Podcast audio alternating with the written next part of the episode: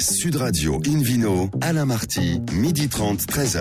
Bonjour à toutes et à tous, ravi de vous retrouver pour ce rendez-vous dominical d'Invino Sud Radio. Nous sommes en public et délocalisé chez le caviste Nicolas à Paris au 31 Place de la Madeleine. Je rappelle que vous écoutez Sud Radio à Bordeaux par exemple sur 106.00 et qu'on peut se retrouver sur notre page Facebook Invino aujourd'hui. Un menu qui prêche comme d'habitude la consommation modérée et responsable avec le vignoble du chez d'Uzès. Il est très beau, l'importance du flacon, le succès mondial de Riddle et puis le vidéo quiz pour gagner un joli cadeau en jouant sur invinoradio.fm. À mes côtés, Florence Corbalorme, David Cobol, Philippe Aubrac et Jacques Pesme. Bonjour à tous les quatre. Bonjour. Bonjour. Bonjour. Pour commencer cette émission Invino sur Radio, retrouve Florence Corbalan, sommelière et chanteuse lyrique pour accueillir Grégoire Henry, le président et le cofondateur de Vino C'est ça. Bonjour Grégoire. Bonjour. Alors racontez-nous là, avant de travailler dans le vin, vous travaillez dans quoi? Oula, moi, je, donc je, viens de Bourgogne et je travaillais euh, simplement dans les transports et l'énergie. Euh, je, suis d'une formation ingénieur. Ingénieur d'abord, quoi. Florence. Alors, vous êtes venu armé de vos échantillons que vous appelez les la vinote, les vinotes. Comment est Vinovae, d'ailleurs. Hein. Comment le vino, mais le, petit échantillon s'appelle la vinote. La vinote, oui. Comment vous est venue euh, l'idée de ces échantillons et, quand? Il y, a, peu de temps Alors l'idée de ces échantillons nous est venue avec mon, associé Tristan, euh, au restaurant très simplement. Euh, on fêtait quelque chose d'assez important avec nos femmes. vous n'avez pas d'argent donc 2 centilitres ça suffisait quoi c'est ça? Pas tout à fait. Et la carte des vins était belle et on a dit au sommelier un peu au culot, bah écoutez nous on voudrait goûter celui-ci avant de l'acheter. Il nous a dit vous plaisantez évidemment vous allez l'acheter puis vous goûterez s'il est bon. Ça c'est un mauvais sommelier. et il n'avait pas la, il pas la capacité de nous faire goûter. Philippe Forbreck, ça se passerait pas ainsi. Mm. Et bon, euh, et, il se trouve qu'aujourd'hui, nos applications sont pas tout à fait en restauration, euh, mais on a voulu créer cet échantillon, qui est un échantillon qui conserve toutes les propriétés organoleptiques des vins, à partir des bouteilles, pour pouvoir démocratiser la dégustation pour les consommateurs et les professionnels. Alors concrètement, comment vous, vous, faites vos échantillons? Au niveau de la qualité, comment ça se passe? Alors, On a travaillé hein, de, longs mm. mois, de façon acharnée, pour développer un procédé breveté, made in France, euh, qui va en fait euh, nous permettre de reconditionner à partir de bouteilles la plupart du temps sans euh, air, sans oxygène, absolument. On travaille en dessous de 3 ppm, particules par million.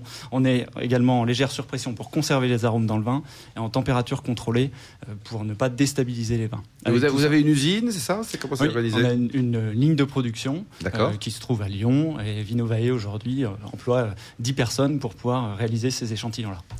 Et, les, petits, les petits flacons sont recyclables, c'est ça? Oui, alors c'est un vrai parti pris. Hein. On est sur euh, des flacons qui sont légers, incassables, euh, donc en PET recyclable. Ce PET euh, permet en fait de créer des bouteilles à boisson. Une fois que vous avez consommé la vinote, vous la retriez dans, le, dans le bac vert et elle reformera une bouteille à boisson de manière infinie. En France, qui sont vos clients? Ah, alors, on a commencé réellement avec les cavistes et les sites internet, puisqu'on a mhm. voulu pouvoir faire euh, déguster aux consommateurs les vins pour qu'il puisse faire son choix, connaissance de cause. On parle d'expérience sensorielle dans le vin, on est bien tous d'accord, je pense, autour de la table, et, et personnelle également.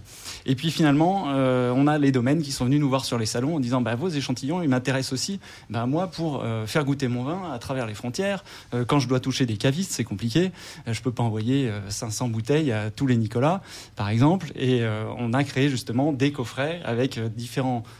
échantillons qui permettent de montrer une belle diversité des vignerons. C'est-à-dire qu'à partir d'une bouteille, faites combien d'échantillons par exemple? 36 fois 2, Florence, non? Exactement, on en fait 36. non, mais vous, vous, vous, vous, vous avez une perte de 1 centilitre, il ne faut pas se tromper quand même. Hein, Alors on en fait exactement 37. Et, euh, la 37e nous sert pour faire euh, ce qu'on appelle la vinote qualité. C'est simplement euh, un test, un, moyen de voir s'il y avait eu un souci dans, la, dans, dans le vin initial, s'il y a un souci sur notre chaîne de production, ce qui n'arrive pas, fort heureusement. Et donc on en rend 36 qui est un joli nombre quand on parle. Et là, vous avez quel type de, de Vous avez quasiment tous les vins de France, les cépages Vous êtes euh, concentré sur les choses ou pas? Euh, Aujourd'hui, on reconditionne ce qu'on nous donne. Donc, nous, nous n'achetons pas de vin, c'est le modèle chez Vinovae. On nous donne des vins à reconditionner et on les transforme en échantillons pour pouvoir créer plein de dégustations. Bon, c'est sympa. Allez, on réagit. Euh, Date Cobol, vous en pensez quoi? Euh, Joker? Non, non, plus sérieusement, euh, je trouve que le, le, flacon, jusqu'à un certain point, conditionne un peu l'impression. Alors, je sais que c'est très subjectif. J'ai eu des expériences avec, avec ces, ces, petits flacons, notamment avec une appellation qui a conditionné beaucoup de, de vins de domaine dans ces flacons. Il s'agit d'une appellation de Loire, Saint-Nicolas de Bourgueil. Les, vins n'étaient franchement pas terribles. Il y avait des, meilleurs que d'autres, ce qui est normal dans une série. Ce qui m'a surtout euh, posé problème, c'était les rosés qui étaient tous conditionnés dans des versions transparentes. Alors là, c'est un problème qui n'est pas lié à ce, format ni à la matière ou PET. C'est le fait que euh, les flacons transparents, qui soient en verre ou en PET, euh, prennent la goutte, goutte de lumière et même à travers le carton dans lequel ils étaient emballés, ils étaient tous euh, complètement flingué. Donc euh, ça, c'est une remarque générale à tout le monde qui met ses vins en bouteille oui, transparente. Petite ou grande bouteille, quoi, à, éviter, à éviter. Euh, Jacques en tant que, que professionnel du, marketing, c'est une bonne idée, non? Ouais, c'est absolument, c'est évidemment une bonne idée. J'imagine qu'il va y avoir pas mal de recherche et développement. Votre passé d'ingénieur plaide pour probablement en, en, cela. La question que je me pose, c'est sur, sur le format. Et en fait, c'est une question toute personnelle sur la dégustation. 20 millilitres, c'est le bon format. Deux, pas, 20. Deux, pardon, oui, pardon. Deux, oui, 20, ça commence à être acceptable. Hein. alors on est à 2, centilitres, 20 millilitres. Euh, 1 millilitre, ouais. 20 millilitres, donc très, très clairement, on a repris ce qui se faisait dans les événements de dégustation. Quand vous allez euh, euh, aux événements de dégustation d'Ampuy, par exemple, bah, vous goûtez pas 20 euh, millilitres, mais 10 millilitres. Et vous arrivez à vous faire une idée avec ça. Euh, ce retrouve concrètement, nous, on a pu goûter à deux. Le problème, c'est qu'on ne peut pas revenir sur le vin. C'est ça. Donc c'est la question que vous posez. Et, en fait, c'est aussi le format teasing. Hein, c'est une première impression sur le vin quand on a Château Mango qui fait. Et ça donne envie d'aller plus loin ou pas. Exactement, qui fait une opération avec ses cavistes. Il leur Florence, vous pensez quoi bah, Je pense que c'est peut-être une bonne idée pour euh, les élèves qui font le WSET. Est-ce que vous avez pensé éventuellement à, à travailler avec Bien sûr, on, est en collaboration avec le, le, WSET depuis maintenant plusieurs mois. Il y a encore une nouvelle chose qui va sortir très très bientôt. En fait, on a un site qui s'appelle etasting.com et qui vend les différents packs pour accompagner niveau 1, 2, 3 et ça va aller plus loin. mais, mais à distance, parce que moi j'enseigne le WSET euh, mais, mais, pas à distance, donc en présence, donc c'est pas, pas pour nous. C'est à distance. Quand vous êtes plus que 6 autour de la table, ouvrez une bouteille. Notre échantillon, il n'est pas là en remplacement de la bouteille. Hein. Philippe pour terminer, Philippe, vous en pensez quoi? Moi, j'en pense plutôt. Euh, plutôt du bien et je suis assez d'accord en même temps avec les réflexions autour de la table. Je vois pas trop l'utilité nous en restauration. Euh, ça peut, ça peut peut-être être utile à voir c'est vrai que quand un client va dans un restaurant, il a plutôt, on a plutôt tendance à, un vrai verre ou une bouteille, quoi. faire goûter parce que voilà, la situation est un peu différente. Surtout quand on a plusieurs millésimes du même domaine, etc. Je pense que ça n'existe pas nécessairement toujours. C'est pas toujours disponible dans tout. On comprend bien la logique économique, coût de transport, euh, légèreté et absence de gaspillage. Et tout recyclage, ça. recyclage. Oui, enfin, bon, tout, tout, se recycle maintenant. Le verre se recycle aussi. Euh, mais, mais le reste, oui, je comprends la logique économique. Par contre, la logique qualitative je suis un peu réservé.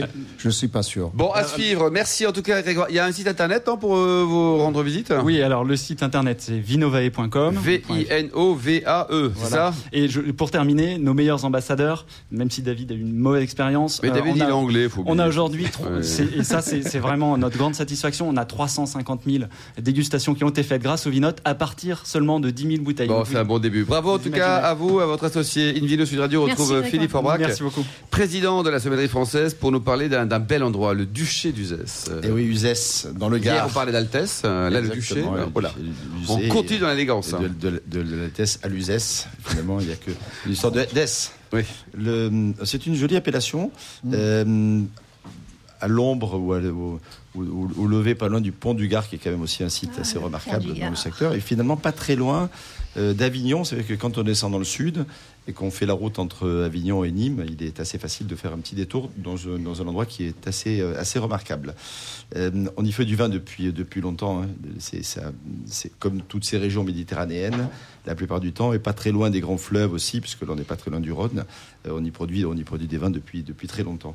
la, réglementation finalement a évolué, et, et c'est en 2013 seulement, presque, que cette, cette appellation a été reconnue appellation d'origine contre les que cette ce secteur était reconnu en tant que tel. On y produit euh, à la fois des blancs et des rouges, mais aussi euh, des rosés. Euh, le rosé, voilà, on sait que c'est tendance aujourd'hui, etc. On n'est pas très loin, géographiquement parlant, de Tavel, qui est aussi dans, dans, le même département. et dans ce mais pas du même style de vin, finalement. Tavel est quand même connu pour sa structure, sa densité, sa puissance, même si aujourd'hui les Tavel se, deviennent moins rosés. Un peu plus dans l'esprit un peu provençal. Mais c'est un petit peu dommage parce que c'est un peu, un peu le repère. Très dommage. Hein. Euh, mais néanmoins, il faut des rosés issus de Syrah, Grenache traditionnel, de Cinsault, qui est quand même le cépage qui est le plus pertinent souvent pour élaborer des rosés, mais également d'un peu de, de, Carignan, pas trop pour le rosé, mais on en trouve quand même encore un peu, et de Mourvèdre, qui fait les beaux jours, certes, de l'appellation Bandol, dont on parle de temps en temps, mais qui peut donner aussi des résultats dans, le, dans ce département. Il faut rappeler d'ailleurs que le Mourvèdre, avant de la Bandol, s'appelait le plan de Saint-Gilles, et que la première fois où il est connu en France, euh, contemporaine, en tout cas, c'est dans le secteur gardois. Euh, les blancs sont élaborés à partir de divers cépages.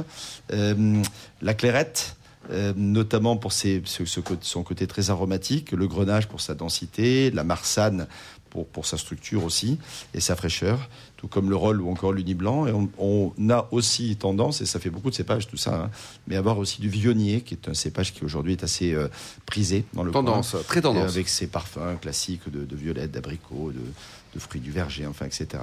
Euh, et qui donne des vins qui, qui, ont une évolution pour les blancs en tout cas assez rapide. Euh, et franchement, ils sont super intéressants dans la, à partir de la première année de production jusqu'à 2-3 mm. ans, après, c'est un petit peu plus aléatoire. Jusqu'à 5 jours après les vendanges, après, c'est fini. C'est ça, oui, c'est vraiment le vin des vendangeurs, comme ça, des ramasseurs de raisins. Euh, les rouges sont, euh, sont bien entendu, euh, j'allais dire, les plus classiques dans la région. On retrouve exactement les mêmes cépages que pour faire le rosé. Syrah et Grenache, qui sont les deux cépages qui sont les deux références aujourd'hui. La Syrah pour la densité de la couleur, les parfums aussi de, fruits noirs, d'épices, assez traditionnels. Et le Grenache pour le côté généreux, un peu pulpeux, plus marqué par les arômes de, de, cerises assez mûres, un peu kirché, euh, euh, et, toujours très agréable, avec euh, pour le coup un bon, un bon potentiel d'évolution. Il est dommage pour le coup de les boire avant 3-4 ans. C'est un peu dommage, même si certaines cuvées, on peut revenir à ce qu'on évoquait récemment, on peut, c'est toujours difficile de définir le style global d'une appellation, chaque vigneron pouvant faire des choses distinctes. Mais globalement, euh, il est un peu dommage de les boire trop jeunes. Et par contre, dès qu'ils prennent un peu d'âge, euh, le côté épicé, la, palette aromatique euh, se complexifie, le bouquet apparaît. Quelques vignerons peut-être, Philippe Anpaloupé Oui, il y a plein de choses à raconter de plus, mais 77 communes quand même, hein. ah, c'est beaucoup. quelques vignerons, ben, mon confrère Philippe Muswitz, président des sommeliers d'ailleurs du Languedoc-Roussillon. Fait des vins Ancien, très bien ancien sommelier, vigneron maintenant, même des meilleurs sommeliers de France à l'époque, avec euh, le domaine Aurégna. Mm. Franchement, c'est très beau. Le domaine Deleuze-Rochetin, la cave de Durfort, Durfort faisant partie des communes qui ont cette appellation. Castano et un tout petit domaine qui fait un bio remarquable qui s'appelle le domaine de la Malaigue. Merci beaucoup Philippe Forbrac. Merci à tous. On se retrouve dans un instant au bar vin Nicolas, place de la Madeleine à Paris avec le Ville Quiz. Sud Radio Invino, Alain Marty, midi 30, 13h. Retour à la cave Nicolas, place de la Madeleine à Paris avec Florence Corbalan et le Ville Quiz, Florence. Oui, je vous rappelle le principe. Chaque semaine, nous vous posons une question sur le vin et le vainqueur gagne un très beau cadeau, à savoir le prochain numéro du magazine Planète Vin et Spiritueux. Voici la question de ce week-end. Que vend Thibault Lamarque avec sa marque Castali? Des fontaines à champagne? Réponse A. Des fontaines à vinaigre, réponse B. Des fontaines à eau, réponse C. Pour répondre et gagner le prochain numéro du magazine Planète Vin et Spiritueux, rendez-vous toute la semaine sur le site invinoradio.fm, rubrique Vino Quiz. Le gagnant sera tiré au sort parmi les bonnes réponses. Merci Florence. Invino Radio retrouve David Cobold, le cofondateur de l'Académie des vins et spiritueux, pour nous parler de l'importance du flacon. Oui, le flacon qui contient le vin. De la bouteille, vous voulez dire? Oui. Ah. Ben, pas, que la bouteille. Pas, En tout cas, en amont du verre, dont va nous parler notre éminent confrère euh, euh, Jacques-Olivier Pesme tout à l'heure. Alors, le vieux dicton, qu'importe le flacon pourvu qu'on a l'ivresse, qu'il faut attribuer, je crois bien, à Alfred de Musset, euh, n'a plus cours dans notre monde actuel aseptisé où il faut prêcher la modération en toute chose. Donc, je ne parlerai pas. C'est une très bonne chose, David. C'est une très bonne chose, on est d'accord, Alain. Euh, donc je vais parler d'autre chose. Euh, je vais parler plutôt de l'importance du flacon et, surtout pas de l'ivresse, qui n'est pas ma préoccupation. Non, euh, bien sûr. L'importance du contenant pour le vin. À la fois, alors on peut segmenter ça, les questions par la taille, par la matière et même par sa couleur ou l'absence de couleur. Et là, il y a un petit piège. Commençons par la couleur, c'est de la transition logique. La couleur d'une bouteille en verre ou en plastique a son importance Pourquoi? Parce que le vin est un produit fragile à différentes choses, et notamment à la lumière. Euh, on a souvent cité l'ultraviolette, mais il n'y a pas que ça dans les ondes qui peuvent endommager le vin. Il suffit, vous pouvez faire l'expérience chez vous, de prendre une bouteille de vin qui est dans une bouteille transparente, de le mettre dehors à la lumière du jour, dans une demi-heure, la bouteille, le vin est flingué. Il a un goût épouvantable, vraiment désagréable, et ça ne va pas revenir à l'état normal. Donc le vin est fragile et plus il est pâle, plus il est fragile. Ça veut dire que les vins blancs, les vins rosés sont hyper susceptibles. C'est pour cela que je ne comprends absolument pas les vignerons qui insistent à mettre des bouteilles de vin blanc, que ce soit avec ou sans bulle, ou des vins rosés en bouteille transparente pour montrer la couleur, parce que si c'est stocké dans un rayon qui n'est pas protégé de la lumière, c'est-à-dire le cas normal dans Bien sûr, le, vin sera altéré largement. Le vin est à risque et à haut, haut risque. Alors, euh, et j'ai eu une expérience récemment avec, euh, dont j'ai parlé tout à l'heure, euh, des petits flacons, des, PET de Saint-Nicolas de Bourgueil-Rosé, qui étaient tous avec un goût de lumière, même s'ils étaient protégés dans un, petit carton de, qui devait être un peu translucide en, en carton blanc. j'ai eu aussi une expérience très difficile en Champagne, où lors de plusieurs dégustations de champagne, une des cuvées de certains vignerons était en bouteille transparente, c'est à la mode. Ils les avaient mis sur une table dans une salle de dégustation avec une bonne lumière zénitale, condition parfaite pour la dégustation. Toutes les bouteilles dans ces verres-là, transparentes et flinguées. Et ce qui m'a étonné, c'est que la plupart des vignerons s'en étonnaient eux-mêmes. J'ai dit pourquoi vous mettez pas la bouteille sous la table? Ah bon, on savait pas, on savait pas. même les pros n'étaient pas au courant. Oui, oui, c'est un problème. Alors après la couleur, la matière. Alors bois, parce qu'avant le vin était transparent en barrique, qui tirait directement du bois, donc on n'a plus ces occasions aujourd'hui, mais on a les contenants en fibre de verre ou en plastique pour les gens qui achètent euh, le vin au litre et au degré, donc ça existe. Euh, le bib, qui est un poche en aluminium plastique alimentaire et qui conserve très bien le vin, euh, surtout après tirage. Donc c'est une solution excellente techniquement pour servir des vins au verre quand vous n'avez pas un grand débit. Le verre, le plastique, etc. Donc inerte et résistance, sans oublier l'importance de l'étanchéité qui entraîne évidemment la mode de fermeture. C'est-à-dire que le, liège massif n'est pas particulièrement étanche, enfin s'il n'est pas parfaitement étanche, il est à défaut, euh, tandis que le verre, la capsule à vis ou le bouchon euh, reconstitué est plutôt étanche. Donc voilà, tout est un peu lié dans cette affaire-là. Alors, le plastique en question, est-ce qu'on sait si la matière est totalement stable et inerte dans le temps? Est-ce qu'on a vraiment des études sérieuses sur ça? Je n'en sais rien, peut-être qu'on en les a, mais je pose la question. Le bib, j'ai constaté sa capacité à la conservation. J'ai testé un été, il y a quelques années, un vin dont j'avais vidangé une partie en bib. Je l'ai laissé dans ma cuisine pendant l'été, pendant 15 semaines. Je suis revenu, le vin était impeccable. C'était un au Médoc, pour le nommer, euh, Château de Ville-Georges, je crois. Le vin était parfait. Donc ça conserve très bien. Et puis après, il y a les, aspects psychologiques et habitudes, donc il ne faut pas négliger l'importance.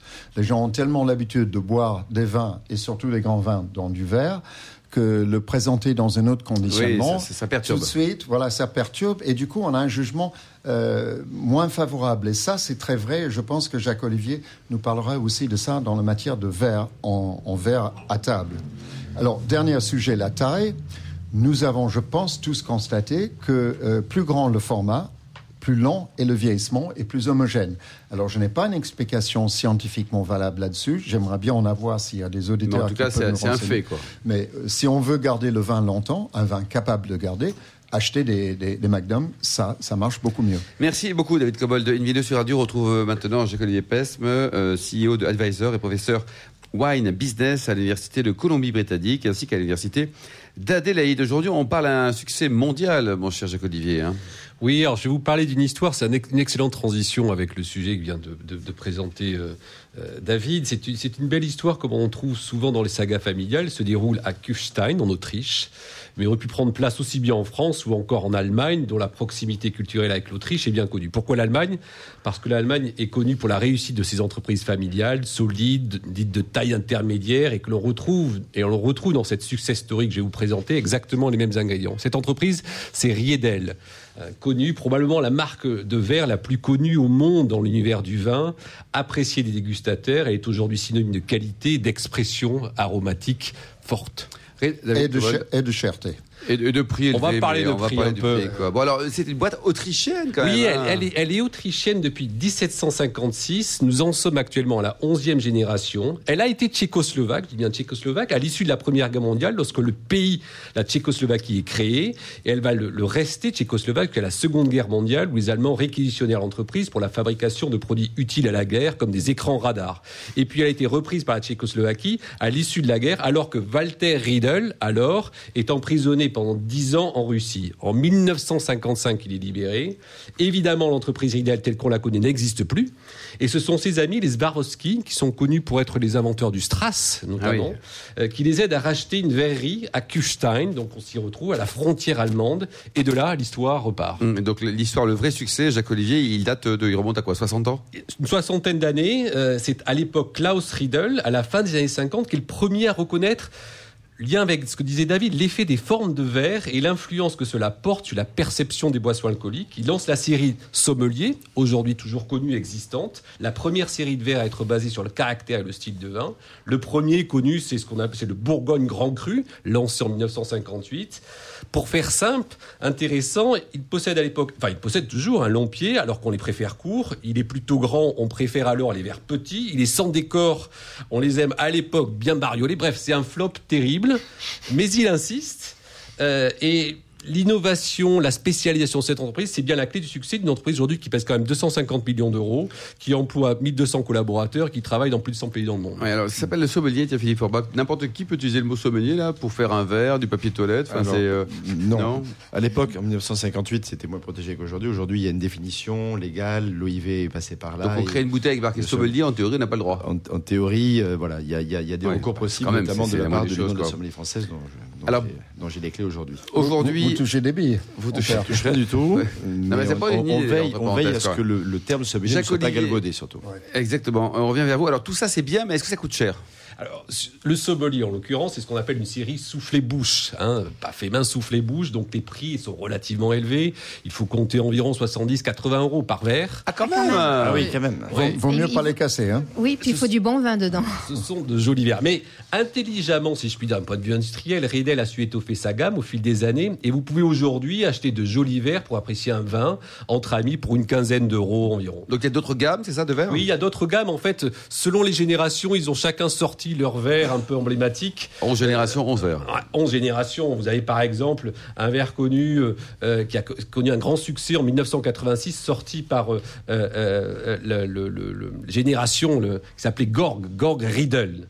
Euh, et qui avait sorti un verre qui s'appelle le Vinum, adapté à chaque cépage, mais celui-ci est fabriqué mécaniquement. Donc évidemment, le coût à l'achat est beaucoup moins cher. Et puis vous avez euh, aujourd'hui, euh, l'entreprise est dirigée par la 11e génération, par Maximilian, qui a vécu à New York et qui lui aussi a créé son verre que vous devez peut-être connaître. C'est la série O, qui est un verre sans pied et qu'il a créé notamment, qu'il a pensé ce verre lorsqu'il habitait à, à Manhattan, tout simplement pour, on me l'expliquait, pour des questions d'espace.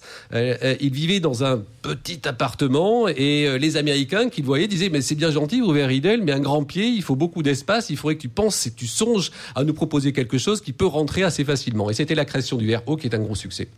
Et aujourd'hui, donc, euh, l'entreprise autrichienne s'inspire des, grandes réussites industrielles allemandes Oui, je faisais le parallèle au début parce que c'est intéressant. Il y a une espèce de mode opératoire quasi constant que l'on observe dans beaucoup d'entreprises industrielles allemandes qui sont restées familiales et on observe exactement les mêmes chez Riedel qui font ce succès. Un, j'ai insisté, le pari de la qualité et de la spécialisation. On l'a dit, le verre, les verres, euh, euh, l'expression aromatique forte, des verres adaptés à chaque type de cépage. Deux, le poids de la famille, entreprise familiale, très important. Les questions de succession sont très très tôt résolues on sait déjà, je vous parlais 11e génération, et puis euh, ça vient, on reste en famille, l'export très très vite. Aujourd'hui, c'est une entreprise qui opère dans plus de 120 pays dans le monde, euh, avec des filiales un peu partout, et ils l'ont fait très tôt alors que l'entreprise ne marchait pas comme elle marchait aujourd'hui. David, vous avez une question? oui, j'ai juste, un, juste un point de vue. Euh, à, force de développer tellement de verres différents et à dire qu'il faut un verre différent pour chaque cépage et chaque style de vin, il faut avoir un, un grand couloir et un ébéniste à domicile pour créer des placards en dehors d'avoir le pognon nécessaire pour l'acheter. Donc c'est pas toujours très praticable. Je pense qu'un verre moyen euh, bien conçu. Évidemment, je ne nie pas l'effet du verre sur, sur les arômes, mais c'est pas nécessaire d'avoir 15 000 verres dans son, placard. Le, le, vinum, pour ça, est plutôt pas mal. Jacques Olivier peut correspondre à plusieurs vins. C'est l'œil là du dégustateur. Ce qui est intéressant, c'est ce que j'explique, c'est la partie entreprise. Et c'est de voir comment, sur une logique de spécialisation, ils l'ont poussé jusqu'au bout et décliné ça pour tout type de vin. Après, on pourra discuter. Mais en ça, c'est une entreprise intéressante. Et puis, dernier argument typique que l'on retrouve dans cette entreprise familiale, euh, germanique, de, culture germanique, c'est une prudence extrême vis-à-vis des investisseurs. Donc, on reste bien dans un cadre exclusivement, exclusivement familial. Je rapporte une petite anecdote qu'on me, citait. Euh, Riedel, c'est quelqu'un, c'est la famille Riedel. Euh, l'un d'entre eux me disait nous pourrions vendre facilement. L'entreprise sera alors très certainement délocalisée. Que ferions-nous après la vente? Nous aurions beaucoup d'argent, mais pourquoi faire? On est bien sur du pragmatisme à l'allemand. Oui, c'est QFD. Oui, puis l'attachement à un métier. Je trouve qu'il ne faut pas nier ça. Il y a une euh, onzième génération, c'est très bien mm. ça. Merci euh, Jacques-Olivier, merci également à vous Florence, David et Philippe Aubrac. Euh, merci également à Charlotte qui a préparé cette émission, ainsi qu'à Sébastien pour la technique. Fin de ce numéro d'Invideo Sud Radio. Pour en savoir plus, rendez-vous sur le site sudradio.fr, invideoradio.fm ou notre page Facebook. On se retrouve samedi prochain à 12h30 pour une nouvelle émission, toujours en public et délocalisée chez le caviste Nicolas à Paris. D'ici là, excellent déjeuner, c'est le moment. Restez à l'écoute de Sud Radio et surtout observez la plus grande démodération.